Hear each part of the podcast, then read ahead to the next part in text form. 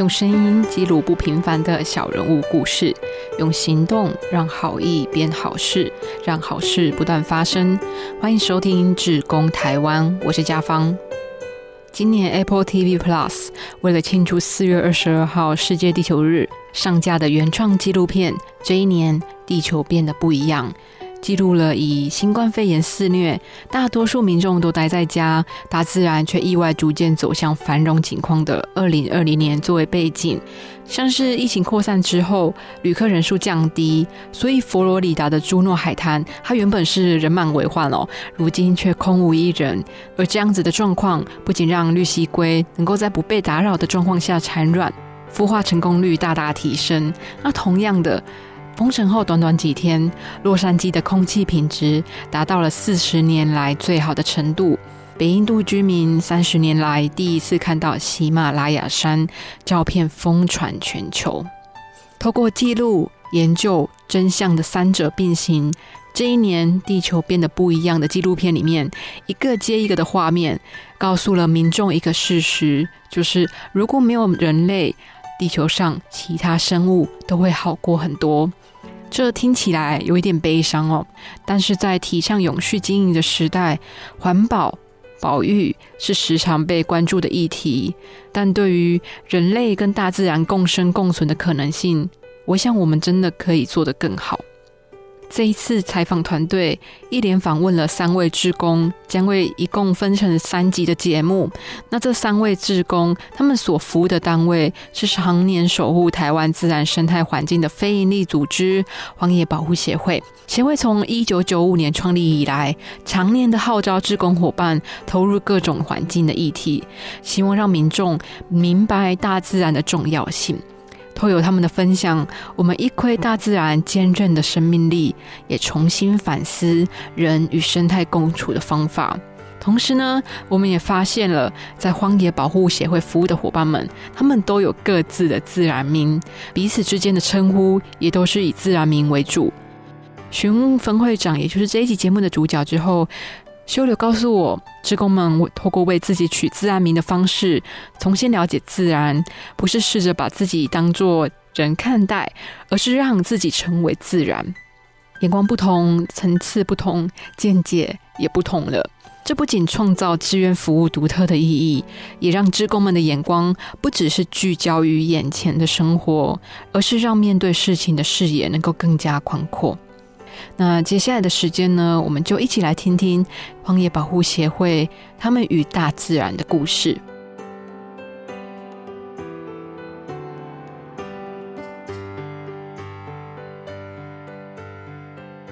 穿过台中市车水马龙道路哦，有一座街边的小屋，非常的不一样。绿木头色的大门，绿油油的植物，淳朴的气氛，透过建筑表达自然和文明和平共处的重要性。听众朋友，我现在在的地方是荒野保护协会的台中分会。那现在坐在我旁边的呢是台中的分会长，先请他来跟听众朋友们打声招呼。好，大家好，我是荒野保护协会台中分会的分会长。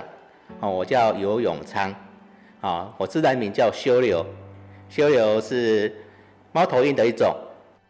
欢迎修流来到节目当中。听众朋友们可能对修流不太熟悉，但它是台湾最迷你的猫头鹰哦，大概就像是一个成人的拳头大。它大多会出现在海拔一千到两千六百公尺之间的茂密森林。那如果听众朋友们你有在爬山，会在清晨或者是晚间听到它的鸣叫声哦。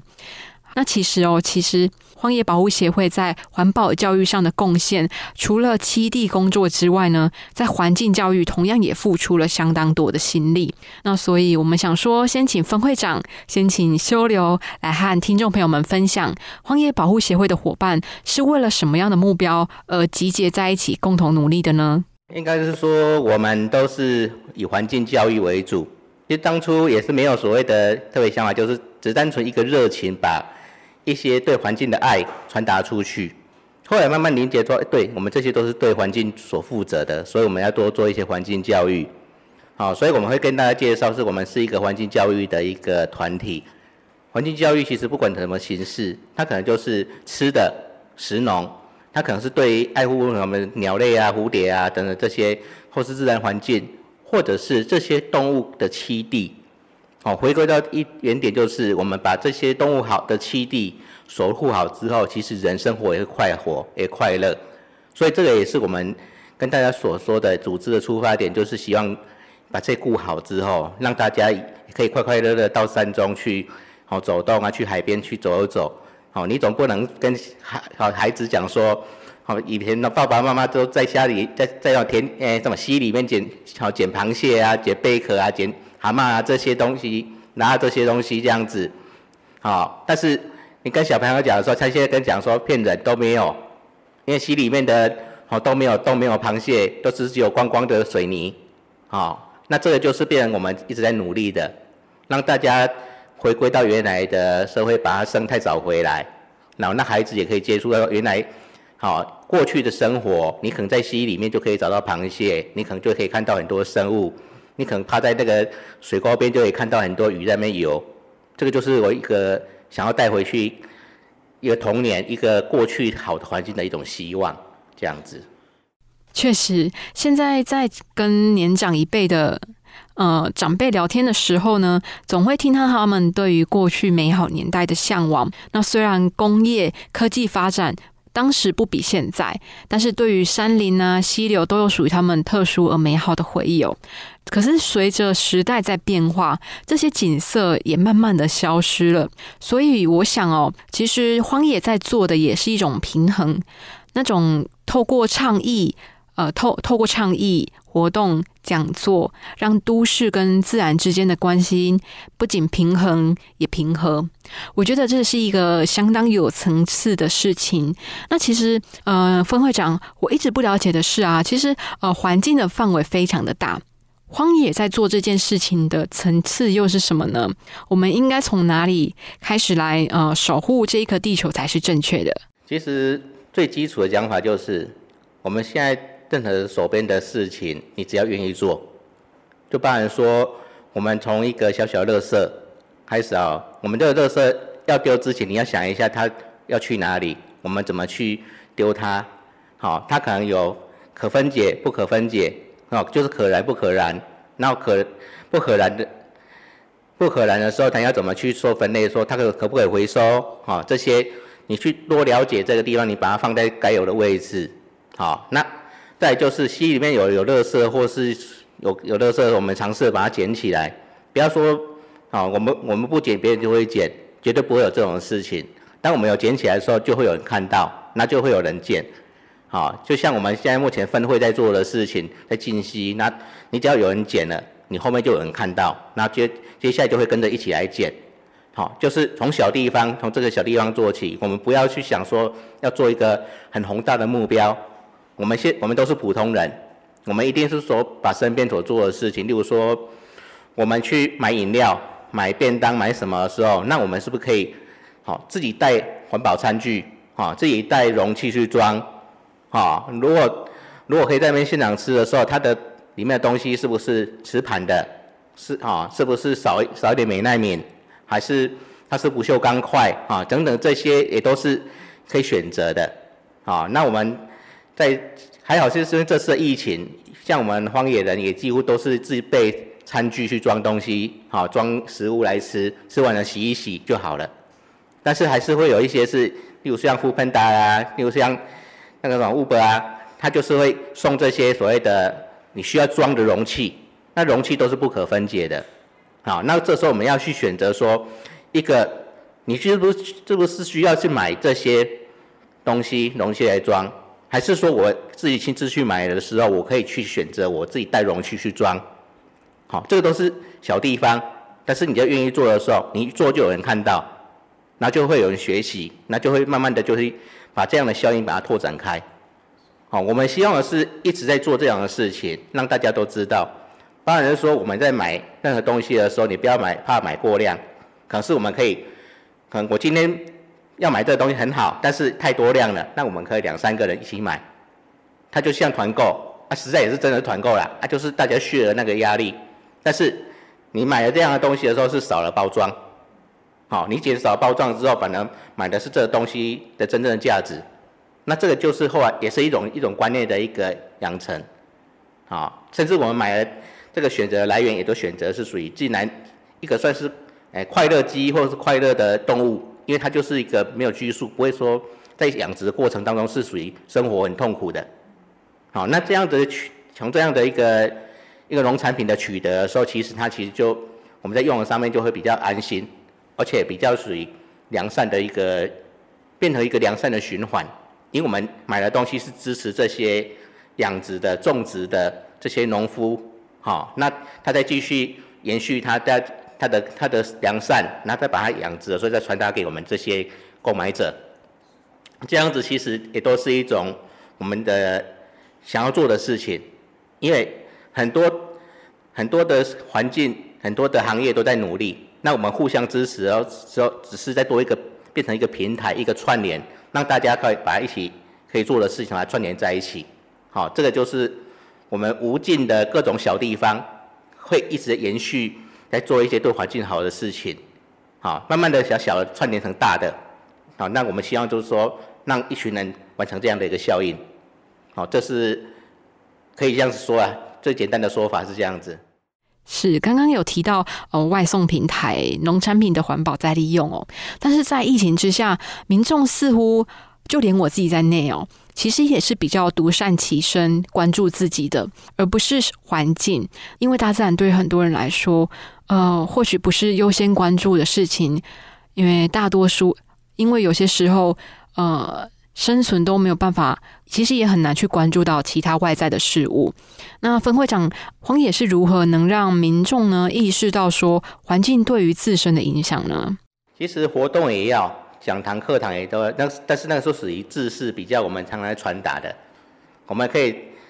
呃，从我一个前理事长讲的话，就是你身上多带一副餐具，当你的伙伴没有带所谓的这种这种环保筷、环保。餐具的时候，你送他一副，下次来他就等于带再再送他一副，第三次他没有带再送他一副的时候，那他一定会再记得，他就会记得带，这就是一种传递，因为我们希望用这样的方式潜移默化，让大家知道说，大家一定知道说，哎，环境是重要的，只是一个习惯哈，没办法去改变，那我们去让你哈一直慢慢的熟悉改变这样的习惯，好，然后之后才会大家才会慢慢的去接受。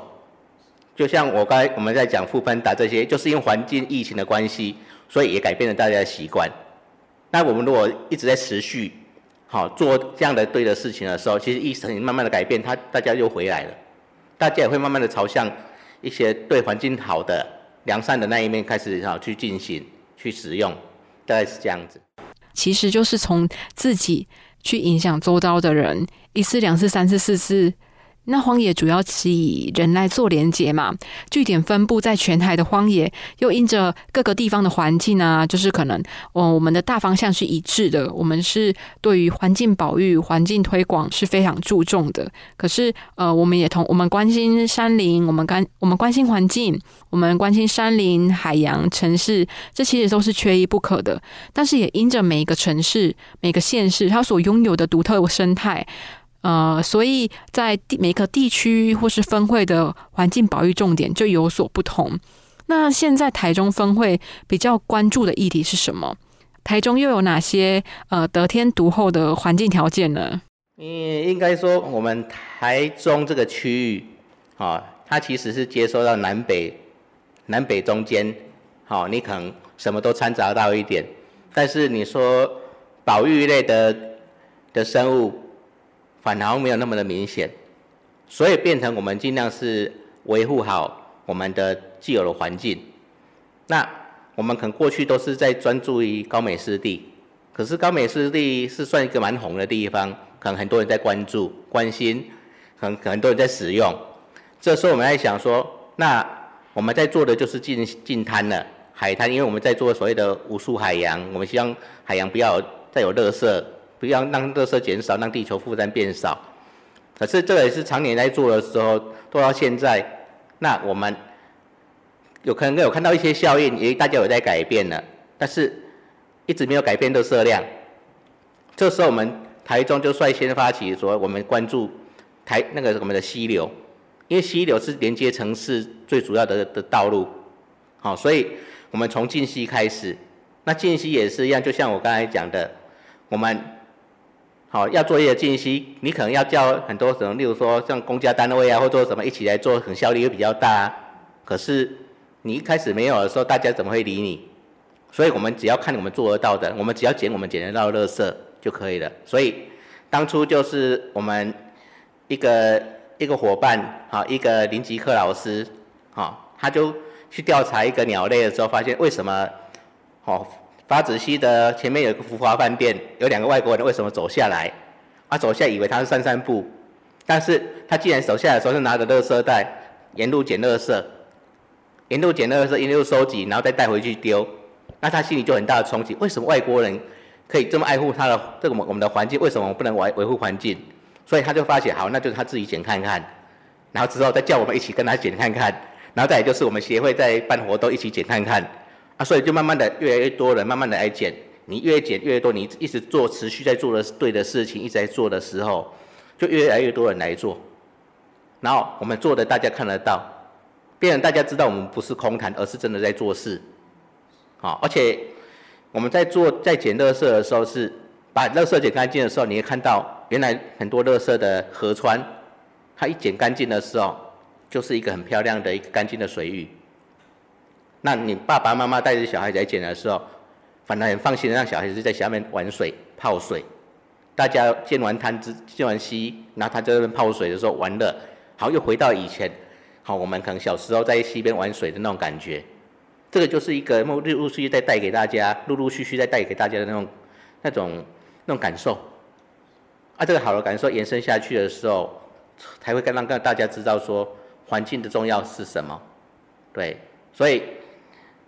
我们用另外一种方式来讲，说你从合体、从桥上看底下人在做事，跟你下来做事感受是不同的。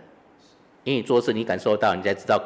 这个故事是怎么样，再讲给下一个人来听。好，那协会就是在创造一些故事，亲亲身参与的故事，然后再分享给一些有兴趣的人。那他在听到这个故事，然后再传给给一些稍微有兴趣的人。好，那慢慢去影响更多人。好，这就是我们协会目前在做的事情，就是信息。啊，这是我们目前核心在做的。是，其实居住在水泥丛林里面哦，很多人早就跟大自然失去了连接。对于陆地而言，河川是一个重要的曲径。河川带来了水源以及丰富的生态系。可是，大多数的河川它逐渐的水泥化，渐渐的依着人类的需求而改变。好比说，太多人把法子溪这条优美洁净的水域当做排水沟渠。然而，其实法子溪两岸有茂茂密的植批，丰富多样的栖地环境呢。其实我想，民众有时候并不是说哦，我们要蓄意的来伤害环境，而是无知。可是这个无知哦，并不代表可耻哦，甚至不是一件坏事，因为这代表着我们还有进步、还有成长的空间。而且这也同时反映一件事情：是教育是重要的，这也是荒野一直在做的事情。环境教育其实真的是一个最核心的一个概念。好，就像我们当初荒野在创立的时候。你可能大人没办法改变了，你想要想要去改变小孩子，好，所以我们当当时的创会理事长学员修老师，他说大人不好讲，我们就是负责小孩子，我就把小孩子带去山上活动，去接触大自然，去让他感受。他认为说，孩子这些孩子长大，如果有一个当总统或当了一个行政院长，他可能想法就会不一样，好，所以环境教育就是那时候。我们荒野就是从那边延伸出来，一直在想做各种不同层面的事情，然后也引发了，就是延伸了很多的组，我们的小小团体，就是小群组，包括我们长期的解说员，或者是我们的推广讲师，好，他们变说都是有不同的角度，甚至说我们还有一个叫做特殊工作坊，好，特殊工作坊就是它是针对于身心障碍，因为他觉得你虽然看不到。虽然没有走路不方便，但是你也有接触自然的权利，因为他一定想要为自然做一些事情。那我们就用不同的同样的理念，用不同的方式去在这个团体里面去进行。所以你会发现我们的团体很多面向在参与很多的事情，但是它装作一个目标，就是我们在宣传、宣导好环境教育，让大家可以知道说我们怎么去把环境守护好，让它不要增再增加很多的负担，好，因为环境的负担太重，我们受不了，好，地球受不了的时候，我们人也比较难生存，所以我们希望是跟地球共存，所以一直在努力做这些事情。对啊，如何能够与环境共生共存，真的是一件非常重要的事情，而且是刻不容缓。那分会长，您稍早有提到哦，你加入荒野保护协会，投入环境教育已经有多年的时间。那起初您是怎么意识到说环境是与我们密切相关的呢？因为其实我常觉得环境就是因为跟空气一样太理所当然的存在了，所以我们我们平常并不会觉得说哦。它是多么的珍贵，往往我们都是在失去之后，才去意识到说这个是如此珍贵稀缺的。应该说，每一个人接触这个环境的起点不同。就像我进来的时候，其实已经是那时候算很年轻，可能才二十出头岁。那那时候其实学生的还当当学生的时候，你会年轻有时候会想要做什么？就是拍照。那段时间可能喜欢摄影，那我们喜欢拍。可能很多的东西，可能自然环境，可能山啊，可能海啊，可能好水，好可能很多的动物。但是你拍的时候，你会发现，为什么这些动物好像慢慢都受到所谓的生存的压迫？就是开发越多的时候，它们生存的压迫就越大。那这时候，没我的起点是这样子，所以我那时候就是因为参加了荒野保护协会，所以才慢慢了解更多的事情，更多的地方。那你我们可以多多做什么事情？当我们出去多分享一些环境的好之后，那再分享一下环境的危机，你就会发现它其实冲突了。有冲突，你就会知道哦，原来我们为什么要守护环境？好，这时候我们才开始去分享这些事情。是开疆辟土，是人类引以为为傲的文明进展。但是这几年呢，我们从砍伐森林啊、道路、采矿到都市化。迅速的破坏了万物赖以为生的栖地，人类一步步的入侵，大自然一步步的后退。您有曾经感到力不从心过吗？嗯，其实没有什么好挫折的，因为环境环境的东西是做不完的。我们也希望说有一天不需要荒野，因为大家都知道如何守护环境，知道垃圾如何减量。当这些都东西都没有的时候，那荒野其实可存在也可以不存在，啊，我们大家希都希望这个快乐出去玩啊，去做一些各自自己想要做的事情啊，这样子，所以这种是属于长久性的、持续性的，而且是可能一代一代的事情的，所以我们不会说有所谓的真的是挫折这件事情，因为它是永续的，我们一定要把观念的带得出去，我们最我们不会挫折，我们只是。会希望看到一个让我们欢喜的，就是当我们观念是真的传达了出去，真的有人真的是这样子做，哦，就我觉得这个就是这已经最好了。所以对分会长来说，环境保护这件事情是要用正向的眼光和态度来看待。这其实也提醒着我们哦，我们所做的每一个决定都会影响地球，永续不仅仅是议题哦，更是你我生活中最真实的挑战。我们最常讲的就是一群人完成一一件事情，啊，尤其是越不容易完成的事情，是最令人感动的。啊，过去来讲都是在做所谓的啊净滩，啊，那净滩一年一次，可能大家你会看到一个画面，就是很多的东西在在海边的时候，你可一个人没办法拿的时候，就是一群人一起努力把它搬上岸，把它搬上回收的地方。你可能是一个大的床垫，你可能是很大的一个。所谓的可能是一个什么什么鱼类的袋子啊，或者什么啊，我们就是一群人努力的把鱼线割掉，把怎样弄掉，那慢慢的，好群策群就是一起群策群力的把它这些东西把它搬上岸，好，这个都是一个大家不想任何的东西，就是想要我今天就是我今天就是想要把这些东西搬上岸，让大让让乐事哈不要留在那个海滩，啊，这个是属于我觉得比较具象的。哦，虽然在这种事情出现过很多次，但是，乐色不一定会像这样的大小不一定出现很多次，所以这是好像去年我看到的一个画面，对啊，但有另外一个画面不在我们台中，它可能是在于，诶新竹，它可能在在海边的时候是一个大的渔网，好被埋在海滩里面，但是它只露出一部分，那大家就一直想要把它挖开，把它弄开，想要把整件的渔网把它拉上岸。哦，那他们动用很多的人力量，该拉的拉，该挖的挖，该割线的割线，就努力的把它完成起来。好像这样的一个，我这样叙述的比较具象的这这样的活动，其实各个分会各个地方其实一直都在出现，一直在努力，甚至有一些是在做哦一些百合花富裕的，那可能那很早期了，那那种稀有种的百合叫艳红露子百合，那可能在桃园，在桃园白石山，他们是一群可能退休的，可能。就一些伙伴，他可能就是会做垂降，从山壁上垂降下来，啊，去山壁上种那个百合。这个平常不会有人去做的，但是他讲说多做一点事情，你只要是一群努伙伴愿意努力做一些事情，都是令人感动的。因为我们做不到，他们有在做，好，所以这些都是我们荒野各地伙伴和不同人在做一些事情，在努力做的一些事情，好。都会让我很印象深刻的，因为我其实看的不只有我们台中分会，而是各个分会我都在看，总会的伙伴我有在看，哎，因为看得多，所以你会发现，其实不是只有台中，好在做事，只是各地人做的不一样，哦，那可能有时候是像嘉义的嘉义的伙伴可能就比较浪漫一点，啊，因为嘉义的伙伴都是文学家的木工。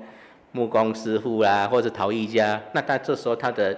艺术艺术家的心就会比较柔软一点，好，啊，所以所以他也他有一些想法或做的事情就比较浪漫一点，所以各地的分会的伙伴组成就不同了，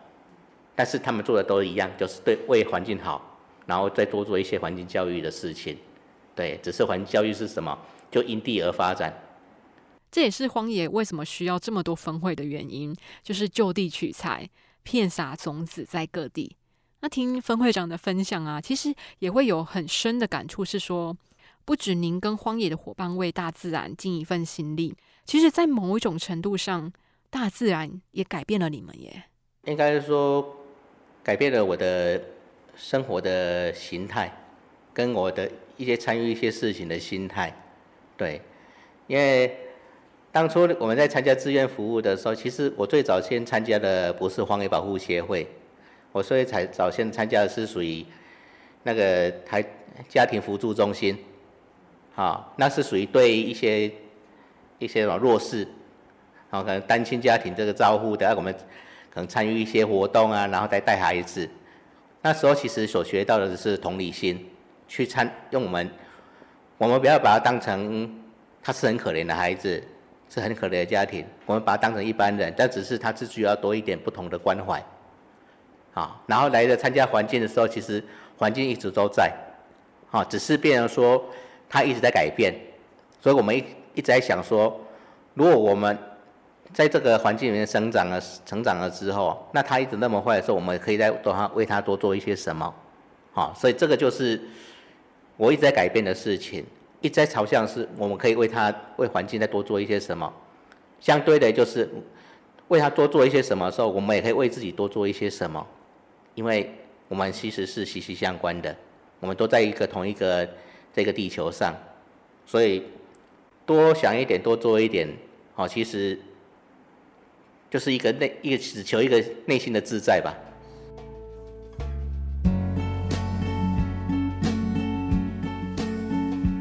一群人完成一件事情都是令人感动的，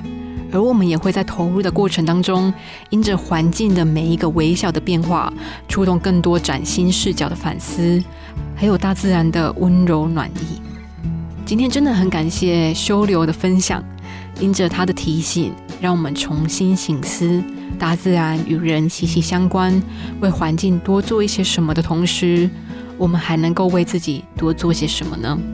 听众朋友。别忘了，即使住在城市里，看似远离大自然，但人类也是大自然中的一份子。有大自然，才有我们啊！听众朋友，让我们一起踏入山林溪流，重新的思考与大自然的关系，欣赏荒野眼中的风景，找回心中的桃花源。那今天的节目就进行到这喽，感谢你的陪伴。那如果这一集节目对你来说有一些启发或是收获，欢迎上古典乐台的粉丝专业留言给我们。我是嘉芳，每个礼拜二晚上六点半要继续和你分享更多故事哦。我们下集节目再见，拜拜。你一旦投入志工的行列之后，我觉得是自己收获最大。本来以为我们志工都是给付出的人，其实我们不是只给爱的人，而是我们其实是被爱的人。施与受一同蒙福，车王电子邀您一起共创志工台湾。